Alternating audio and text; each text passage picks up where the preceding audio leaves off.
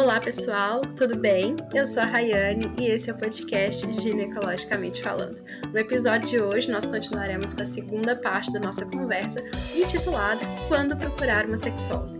Nós estamos conversando com a doutora Kinsa Guinetti Souza, médica ginecologista formada pela Universidade Católica de Pelotas e com pós-graduação em sexologia clínica pelo CEF. Muito obrigada, doutora Kim, pela sua presença. Oi, muito obrigada eu pelo convite.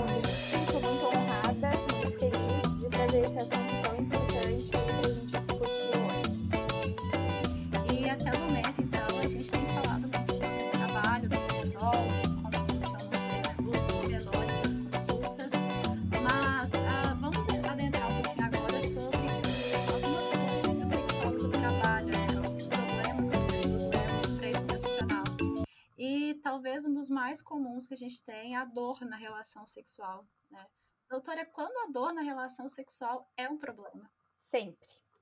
Dor na relação sempre é um problema, não deve ser normalizado ou banalizado isso. Sempre tem que investigar porque tem algum problema aí, seja orgânico ou psíquico. Deve ser investigado sempre, descartadas causas físicas primeiros, né? Primeiro, por exemplo, ah, na menopausa é normal sentir dor. Não, gente, não é normal. A mulher não tem que viver com isso. A dor acontece por alguma coisa. Na menopausa, por exemplo, pode acontecer pela questão hormonal, pela falência ovariana, que pode levar à atrofia vaginal. Mas isso tem tratamento. Dor na relação tem tratamento, como eu disse lá no início, a terapia sexual ela é breve e a gente precisa uh, colocar isso em pauta para que essas mulheres saibam que não, não é normal sentir dor na relação nunca. Uhum. É muito interessante essa questão da dor na relação sexual, porque dor em qualquer outro lugar a gente acha que é um problema, a gente precisa ir ao médico, né? E normalmente dor na relação sexual as mulheres normalizam né, e não procuram um profissional para se consultar. Exatamente. Muitas vezes a dor na relação está relacionada a um estímulo inadequado. Por exemplo, assim, que nem eu falei antes. Não tem preliminar, não tem nada de masturbação de casal, não rola sexo oral, vai direto para penetração, aí não tá bem lubrificada, não estava excitada, tem dor, né? E o que que isso vai causando? Pô, eu tive dor na relação passada, para que que eu vou querer transar de novo? E aí vai desmotivando essa paciente, porque afinal ninguém quer sentir dor, né? É para ser bom, é para ser uhum. prazeroso. Sim. E um outro problema que a gente escuta muito, muitas mulheres falarem, alguns profissionais de saúde falar, é o vaginismo. Uh, primeiro, o que, que é o vaginismo e se isso é algo que é difícil de tratar, é algo muito comum? Bom, vaginismo é a contratura involuntária da musculatura pélvica que impossibilita a penetração. Uh, é relativamente comum, né, e acaba impactando muito a qualidade de vida dessa paciente. Ela não consegue ter nada de penetração e aí acaba se frustrando. E infelizmente, uh, o sexo ainda é muito direcionado para genitalização, né? E essa mulher que, que não consegue ter penetração fica se sentindo impotente, que acaba achando que não tem funcionalidade nenhuma. E a gente sabe que tem muitas outras práticas que podem ser muito boas, e inclusive que a mulher pode ter orgasmo, né, clitoriano, sem ter penetração. E o vaginismo tem tratamento, a gente usa, pode usar, né, dependendo do caso, os dilatadores, com o auxílio de uma fisioterapia pélvica também, que é muito importante deixar isso bem claro. O sexólogo não trabalha sozinho, o sexólogo trabalha sempre com a ajuda de um fisioterapeuta pélvico. E uh, o vaginismo tem um tratamento breve, é muito legal, porque ela chega lá assim, sem vida, vida sexual, super frustrada, e aí a gente pode dizer para ela: olha, tem tratamento e daqui a pouco tu já vai estar tá bem. Então é muito muito boa essa questão de ser breve o tratamento do vaginismo. É um tratamento tranquilo para fazer. A senhora falou então que existem né, outras formas de se atingir o orgasmo. Uh, em primeiro lugar, o que, que é o orgasmo? Bom, o orgasmo é, um, é, muito subjetivo, né? Cada pessoa tem o seu, mas subjetivamente ele é descrito como uma sensação de prazer sexual com perda da acuidade dos sentidos, sensação de desligamento do meio externo, com manifestações físicas de contrações musculares reflexas. E o orgasmo, não sei se você sabe, mas ele, ele tem inúmeros benefícios, como melhora da circulação sanguínea, diminui a pressão arterial, melhora o estresse, melhora a qualidade de sono. E uh, ele é o maior reforçador do desejo erótico. Tanto que as mulheres que não têm orgasmo tendem a diminuir a apetência sexual cada pessoa tem o seu orgasmo porque ele é também uh, a sensação que resulta da interpretação daquele estímulo. Então é diferente de pessoa para pessoa, não, não se diferencia assim de homem e mulher. A única diferença marcante que tem entre os dois é que a mulher pode ser multiorgásmica, né? Pode ter mais de um orgasmo na relação. Mas também é importante frisar que isso não é regra, é uma potencialidade. Pode ser, e se for, que ótimo. Mas se não for, também não é problema, tá? Uhum. E geralmente a gente escuta muito falar sobre as mulheres terem mais dificuldade para atingir o orgasmo do que os homens, né? Uh, existe alguma dica que a gente possa dar para essas mulheres que elas têm esses problemas? Bom, a dica que eu dou é procure um especialista em sexualidade e pratiquem o autoconhecimento. Se olhem, se toquem, se conheçam. Tentem identificar o que está causando isso, né, essa dificuldade. É a parceria que não tem habilidade, que não estimula corretamente? Então vamos lá dizer para essa parceria qual é o jeito certo. A mulher só sabe dizer como gosta quando ela se conhece. E a gente, a gente que eu digo mulheres, nós não podemos atribuir a responsabilidade do nosso orgasmo à nossa parceria. Né? É, a, nós somos responsáveis pelo, pelo nosso prazer. Então a gente tem que dizer para o parceiro como é que é o estímulo correto para o parceiro ou para a parceira, né? Como é que, é que deve ser estimulado corretamente. Uhum. Que interessante isso. É uma questão também muito do diálogo entre é, entre o casal, né? De como vai funcionar isso para cada situação, né? Muito, muito. Não é uma coisa que podemos generalizar. Muito, acontece uhum. muito, assim, de, de chegar paciente no consultório, e a anorgasmia é uma das queixas mais comuns, né? De chegar no consultório e me dizer assim, ai, ah, doutora, mas é que na verdade eu acho que ele não sabe muito bem como fazer. Então tu me traz esse homem aqui, vamos mostrar para ele como é que é a anatomia, como é que é a resposta sexual. E eu não sei se, se tu viu uh, que andou circulando muito um vídeo no Instagram dos homens sendo questionados quanto à localização ali do clitóris. Ah, onde é que está o clitóris? Eles apontam para a uretra, eles apontam para a vagina, para o monte pubiano, menos para o bendito do clitóris.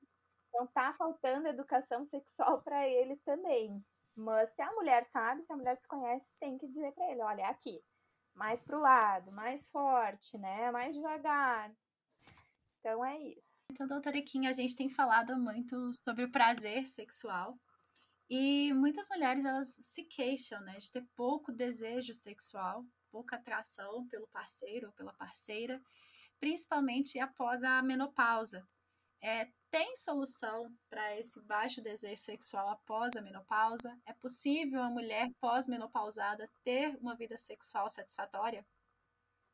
Sim, com certeza é possível. O desejo, na verdade, não está relacionado uh, à menopausa. Ele está mais relacionado a relações de longa data. Mas assim, muitas vezes a mulher que chega na menopausa com disfunção sexual, ela foi uma mulher que durante a menacme já tinha alguma questão de insatisfação na vida sexual.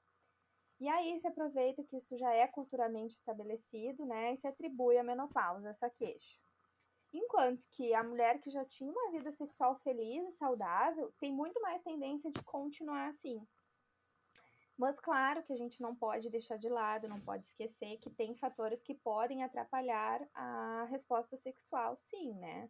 Porque é uma fase onde as comorbidades comumente começam a, a aparecer e estão mais ligadas à idade do que à menopausa propriamente, que são diabetes, hipertensão, enfim, né, uma infinidade aí. Elas estão numa, uh, numa fase que já estão usando antidepressivo, inúmeras medicações, e, mas também tem a questão hormonal. A gente sabe que quando há a falência ovariana, cessa a produção de testosterona, que no fim das contas ela era uh, convertida também em estrogênio, né?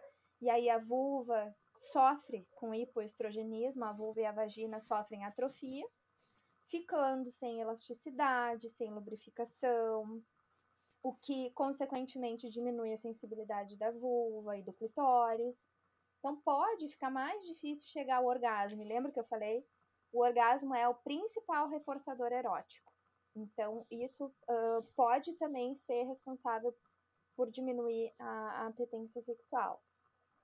Mas, assim, é indiscutível que isso tem tratamento e que a terapia hormonal é indispensável para manter a saúde sexual, quando bem indicada, claro, né?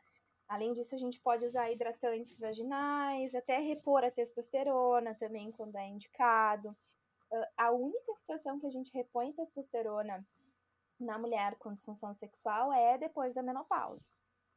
Então, uh, tem o laser também, que é uma coisa super moderna que a gente está usando bastante, que melhora a circulação, melhora a sensibilidade da vulva e da vagina.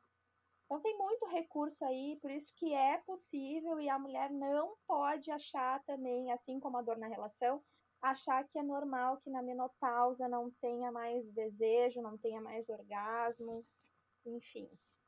Vamos resolver. Sim, muito legal. É, é bom reforçar isso para as nossas ouvintes, né, que são pacientes ou que virão a se tornar pacientes, né, na pós-menopausa é, procure ajuda de um ginecologista, né? Procure ajuda de um profissional. Inclusive, para os nossos ouvintes, nós temos um episódio sobre terapia hormonal. Caso vocês tenham dúvidas sobre o assunto, nós discutimos bastante sobre o tema, que é um tema muito relevante e muito moderno, né? E que as pessoas ainda elas têm muita dúvida. Muito, tem muito medo, né, de fazer terapia hormonal e tem uhum. tantos benefícios para a sexualidade, isso é indiscutível. Sim, exatamente. E a gente falou um pouquinho no começo, né, de que uh, o prazer sexual para a mulher está muito relacionado à questão da novidade, que a senhora falou, né, de ter algo novo. E, inevitavelmente, muitas mulheres no consultório, elas sempre se queixam de terem caído na rotina, né, de ter dificuldade, né, para manter a relação sexual com os parceiros. Então, como sair dessa rotina, né? Existe alguma fórmula, existe algum conselho para dar a essas mulheres? Claro, relacionamento de longa data tem disso, né? Uh, por causa daquela questão do desejo espontâneo e desejo responsivo. Acaba caindo na rotina se o casal não busca inovar, né? Uh, tá acostumado ali com arroz e feijão, e aí o desejo espontâneo some, isso é natural. Para que essa mulher responda com desejo e excitação, ela deve ser estimulada de forma correta. E a principal chave para manter a chama acesa do casamento de longa data é a novidade. Então, gente, é ampliar o repertório, sair do arroz e feijão, ir no motel, apostar em brinquedinhos, né? Os vibradores hoje estão super super em alta se permitir viver coisas diferentes. Se até agora não te permitiu receber sexo oral, quem sabe, pode ser bom. A mesma coisa do sexo anal. Né? Trazer novidade e ampliar esse repertório é o que é o conselho que eu dou. É isso. Isso até mesmo para muitos homens, né, que escutam o nosso podcast, né, que às vezes percebem que a parceira caiu na rotina, que a parceira está com dificuldade. Também é uma coisa para o próprio no caso de parceiros heterossexuais, de tomar a iniciativa nesse caso, né? Ver o que está acontecendo, conversar com a parceira e tentar inovar um pouco para se tornar esse momento ainda mais prazeroso, né? E muito mais saudável para os dois. Isso, conversa é tudo. E também, assim, no casamento tem muito uh, do dia a dia, né? Ah, trabalha todo dia, chega em casa às seis horas, e aí já tem que fazer as coisas pro filho, pra filha. Então, isso é difícil e a gente entende que o estresse do dia a dia influencia muito, né, na sexualidade.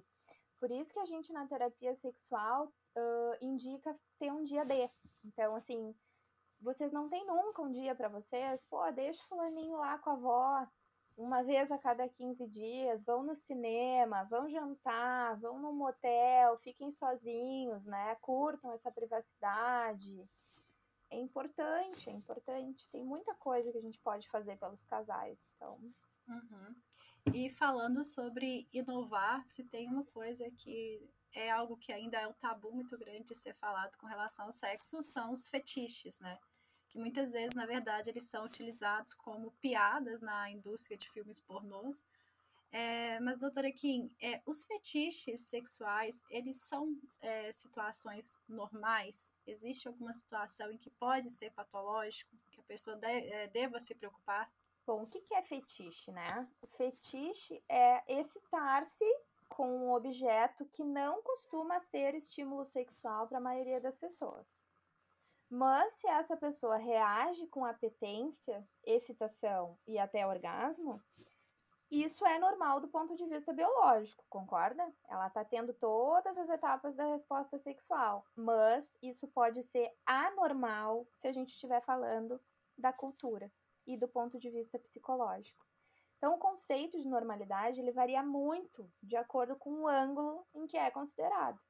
Do ponto de vista sociológico, sexo normal é aquele que é praticado pela maioria das pessoas. E tudo que foge disso é considerado desvio. Mas o que pode ser desviado numa cultura pode ser normal em outra. E o que é normal hoje pode ser anormal amanhã e vice-versa né? Então, normal é o que assim é considerado da visão de cada um. O que importa é a satisfação pessoal ou a adequação sexual de cada um. Por exemplo, o sadomasoquismo é considerado um desvio, uma parafilia, né?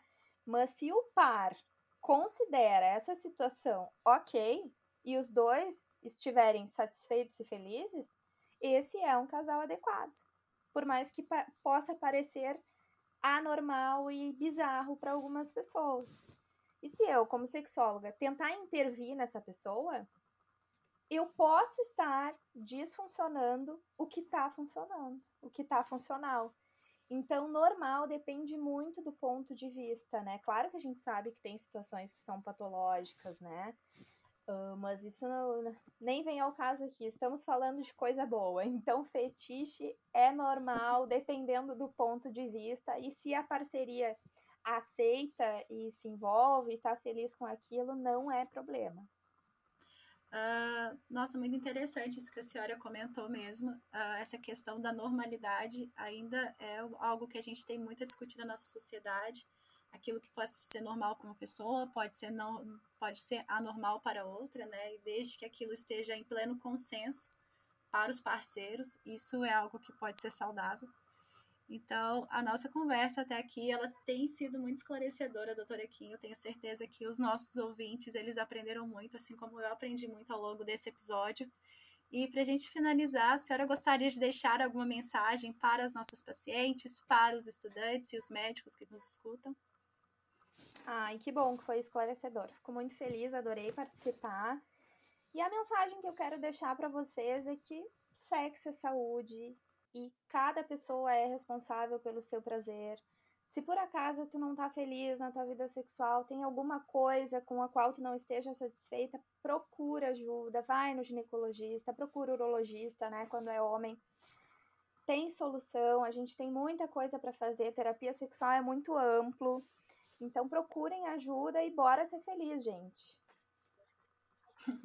Exatamente, bora viver de uma forma boa, né? De uma forma agradável todos os dias.